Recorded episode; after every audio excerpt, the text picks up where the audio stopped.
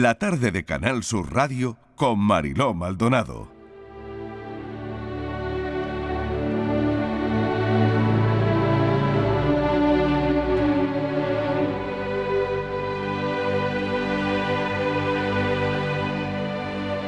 Por ser un Dios fiel a sus promesas, me guía por el sendero recto.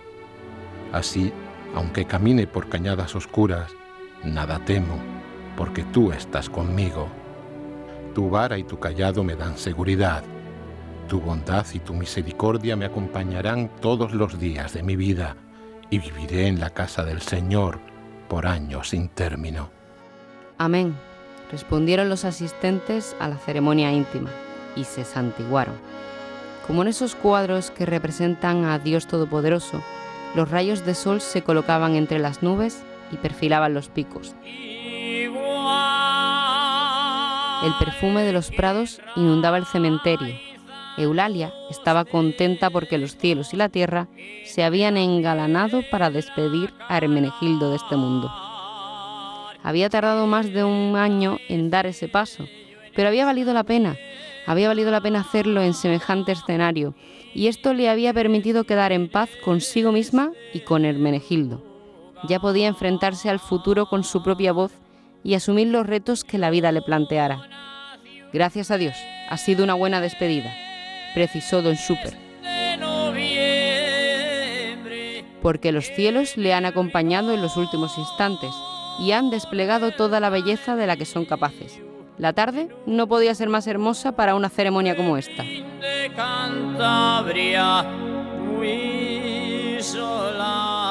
Y es que siglos antes del Quijote, otros libros hispanos se habían convertido también en libros de éxito europeos, los Beatos, bautizados en nombre al Santo Beato de Liébana, que desde el Valle Cántabro de Liébana realizó unos comentarios al Apocalipsis de San Juan que además se ilustraron ricamente. ¿Y dónde me lleva todo esto y, hacia quién?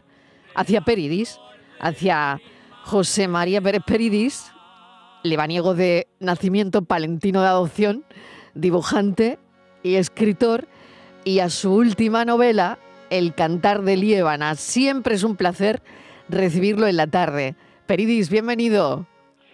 Bien, bien, qué bien lo habéis escenificado, Mariló. Oye, qué bien. Parecía, parecía que estábamos en Potes, ahí al lado de los picos de Europa. Claro, digo, bueno, hay que recrear, hay que recrear todo esto que cuenta Peridis en su nueva novela. Bueno, como sabemos que te apasiona la arquitectura, la historia. Yo quiero hablar también ahora de esta novela que navega entre dos momentos importantes, la Alta Edad Media, que acompaña a Beato a la actualidad, donde la protagonista, que es Eulalia, una viuda reciente con mucho tiempo libre y que se apasiona por la historia de los Beatos, y de Liébana, de donde era originario su difunto marido. Nada como enviudar para mm, hacer una incursión en la historia, ¿no? Bueno, a ella no le queda más remedio que espabilar. Está deprimida, está con el duelo, era la enfermera de su marido que era médico y se queda colgada, se queda entre el día y la noche, pero no en una mala posición, digamos. Y claro, eh, le recomienda a su terapeuta que, que, haga algo, que se ocupe, que abra, que abra el, el, objetivo, conozca gente, viaje, estudie, pero que no se quede mirando a las musarañas. ¿Qué conocemos de la Edad Media en, este libro, en el Cantar de Liébana, Peridis?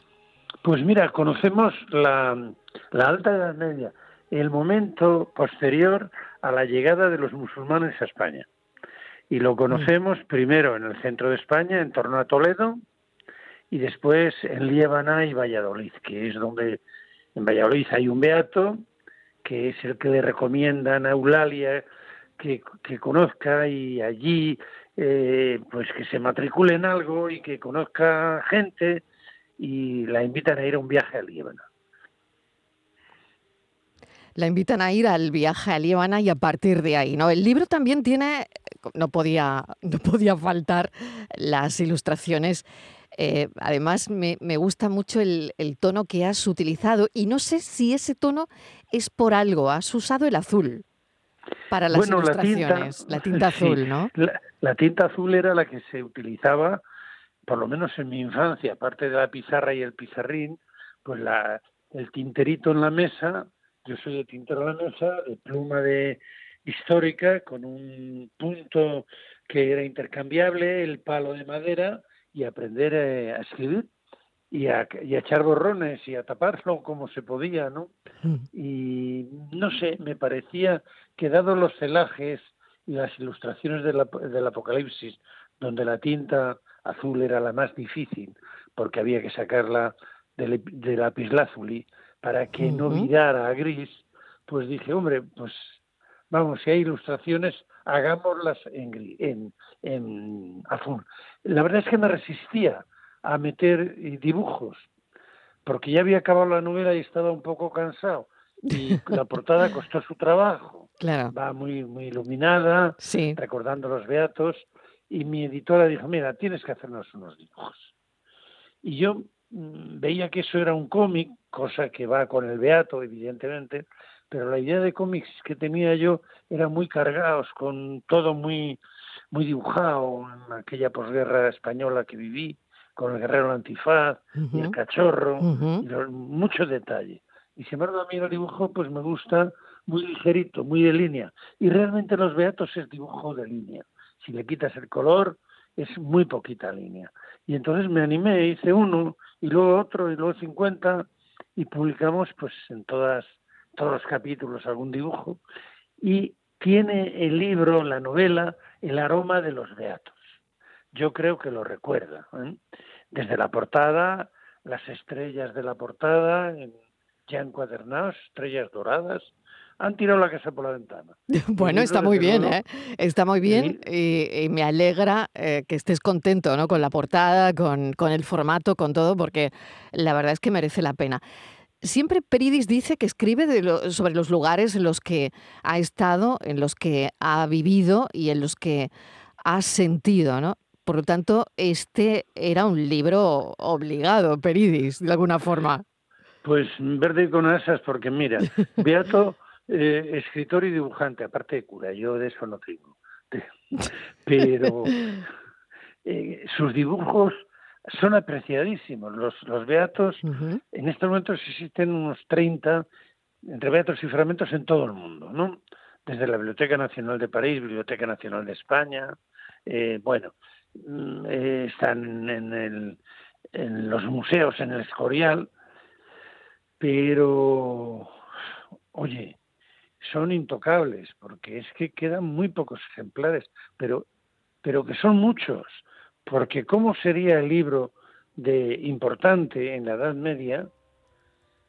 Porque no había imprenta, para que todos estos beatos originales de distintos artistas, a lo, frailes artistas, a lo largo de cinco siglos se conserven. Es que es una proeza, es una proeza.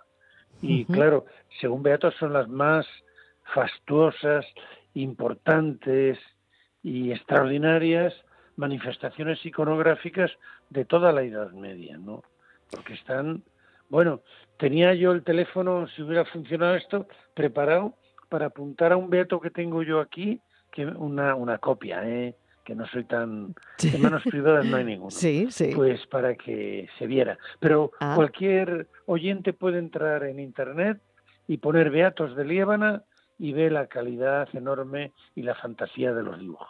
Siempre... Siendo pues... sí, perdona, sí, sí, adelante, siendo adelante. pues dibujante y escritor y habiendo nacido a cuatro kilómetros de donde tenía Beato el monasterio, hombre, estaba obligado, ¿no te parece? ¿Y tanto? A hacerle un homenaje y a ponerle al alcance de todo el mundo. Esto tenía que ocurrir, tenía que ocurrir y ha ocurrido.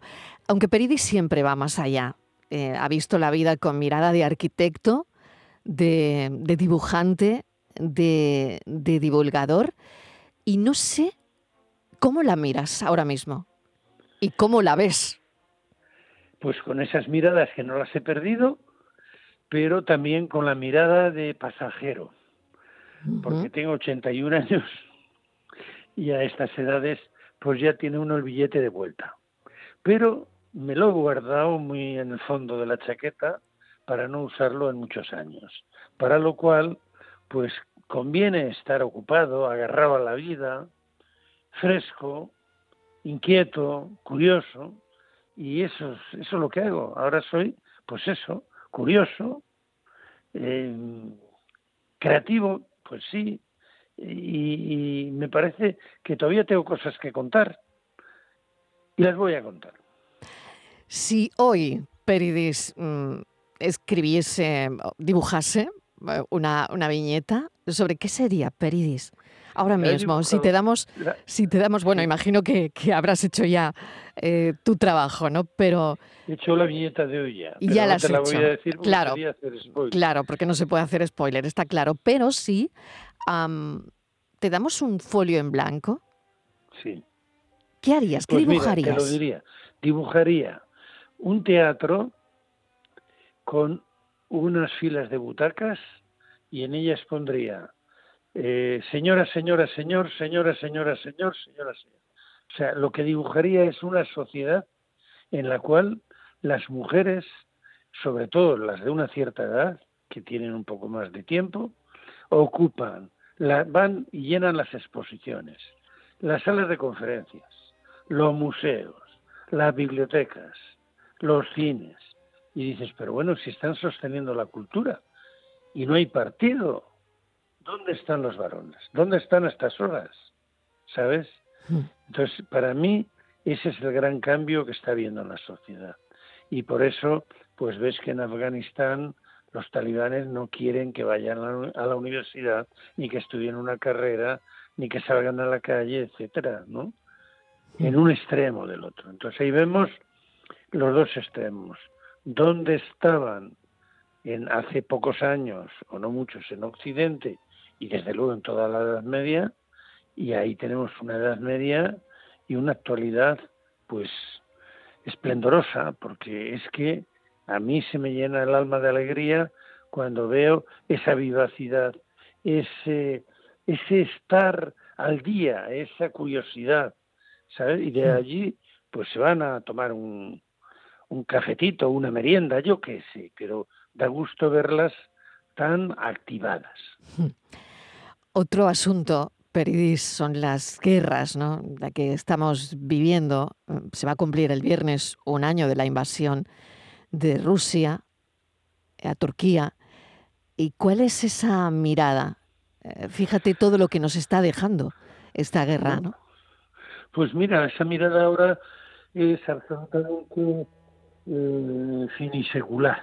Es decir, estamos al borde del fin del mundo, eh, tal y como conocemos ahora la humanidad, porque hoy, ayer mismo, Putin pues ya le ha hurgado al tratado de limitación y de control de armas, ¿no? Y entonces, bueno, eh, ¿qué predica? Pues valores medievales casi, ¿no?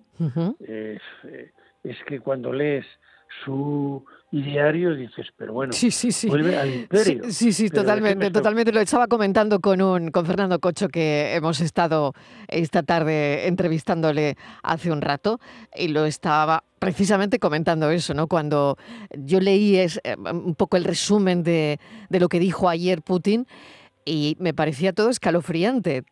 Tanto es así que te quedas con eso, ¿no? Mientras te, vas tratando de dormir, ¿no? Y ya no solo es la amenaza nuclear, sino todo lo, todo lo demás, ¿no? E, e, es una cosa más la amenaza nuclear. Pues en el fondo es que nos está condenando al infierno en vida porque supone un retroceso de los adelantos de las sociedades. Las sociedades han, han progresado hacia la igualdad, hacia la libertad, y hacia la fraternidad, que es lo que propugnó la Revolución Francesa y que, bueno, no ha llegado ni a una décima parte del mundo a fondo, ¿no? Somos privilegiados. Pero nuestro vecino del oeste, pues plantea volver al imperio, a la mujer honrada con la pata quebrada en casa y unas cuantas cosas más. Y en realidad al sometimiento del Estado y del poder absoluto. Y dices tú, oiga, no me lleve usted a la Edad Media porque no me da la gana. Eh, pero, mm. oiga, que es que me está amenazando con el fin del mundo, mm. ¿sabes? Es decir, mm. volver a la Edad Media o más atrás, antes del Imperio Romano, y o si no, al fin del mundo. Vaya, vaya lección que nos plantea, ¿no? ¿Sigue siendo la escritura un salvavidas? Para mí lo ha sido, ¿sabes? Porque pues en momentos muy, muy, muy difíciles de mi vida, con mucho duelo, pues me ha agarrado la escritura como un tablón, como una tabla de salvavidas. Por el porque- fallecimiento de tu hijo, ¿no? Sí, porque Sí. La, la escritura te obliga, Mm, primero es el mejor homenaje mm, y el mejor recuerdo, ¿sabes? Y en segundo lugar, te obliga a pensar, te obliga a recordar y te obliga a, a disfrutar, porque como Mm. dice muy bien Muñoz Molina, la escritura es pura alegría. Yo me he atascado en esta novela varias veces, porque en una novela llega a un punto donde no sabes por dónde tirar mm. te faltan personajes, la trama no casa todavía, hay que hacerlo verosímil, y de repente, pues estás cansado de estar escribiendo, yo cojo, me levanto, voy por el pasillo, voy a la cocina, me preparo cualquier cosa, con lo cual estoy engordando, lógicamente, y mientras tanto, el inconsciente te lanza un personaje, o te abre una situación, o te ilumina, eh, te ilumina la novela, ¿sabes?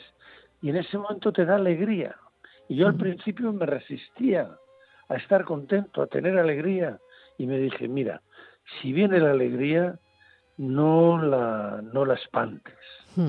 Y no pierdas el humor, por favor. Claro. No pierdas el humor, porque amargas a los que te rodean. Mm. ¿eh? Cada uno en la vida tiene que ser tiene que ser lo que le toca ser en la vida. Y a mí me ha tocado pues vivir alegre, tener humor y en la medida de lo posible alegrar la vida de los Mm. que me rodean. Sobrevivir, claro, sobrevivir a dos hijos, ¿no? Que no, no es, no es fácil, es... Yo creo que, como dices, son, son momentos duros, ¿no? Terribles. Terribles, es terrible, terribles, terrible, terribles. terrible. Sobrevivir a dos hijos. ¿no?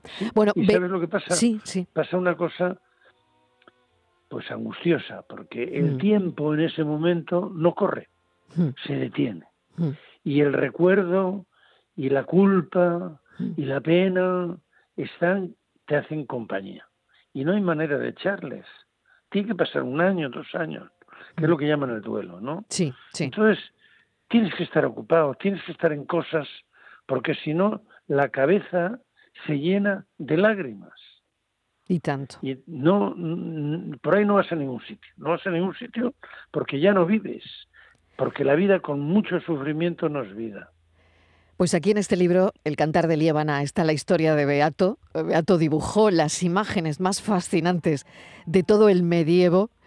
Y, y yo no sé si Peridis es un poco Beato o no, porque hay... No, yo soy un santo, yo soy un santo. La verdad es que ilustra lo imposible este Beato, ¿no? El cielo, los ángeles, el demonio, el apocalipsis. Y, y la verdad es que es una manera de volver a la historia y, y recuperar uno de los lugares de, de tu vida, Peridis, ¿no? Y, y- y lo Ah, debías. sí, Líbana ha sido un gran personaje en la novela. Mm, No, lo- no me di cuenta hasta que lo tenía escrito, digo, pero sí, claro, el título le va bien. Claro. Es un cantar a Líbana porque era el paraíso que buscaban los cristianos que huían del sur hacia el norte a pasar frío, pero en Líbana menos, porque hay un clima mediterráneo. Y además había, cuando yo era niño, había unas frutas maravillosas y un paisaje pues que tenía de todo, montañas casi nevadas todo el año, ríos desbordantes de espuma y de salto de agua y de renacuajos. Eh, ¿Qué te voy a contar? ¿Qué te voy a contar? Pues Está esperemos que, que no haya que contar ningún apocalipsis ni nadie que, que recoja eh, esos comentarios, ¿no? Como los de Beato de Liébana en este El cantar de Liébana. Peridis, mil gracias. eh, te oigo muy bien y, y siempre es un placer charlar contigo. Muchas gracias, Mariló, a ti y a todo tu equipo. Un abrazo enorme, cuídate. Un abrazo.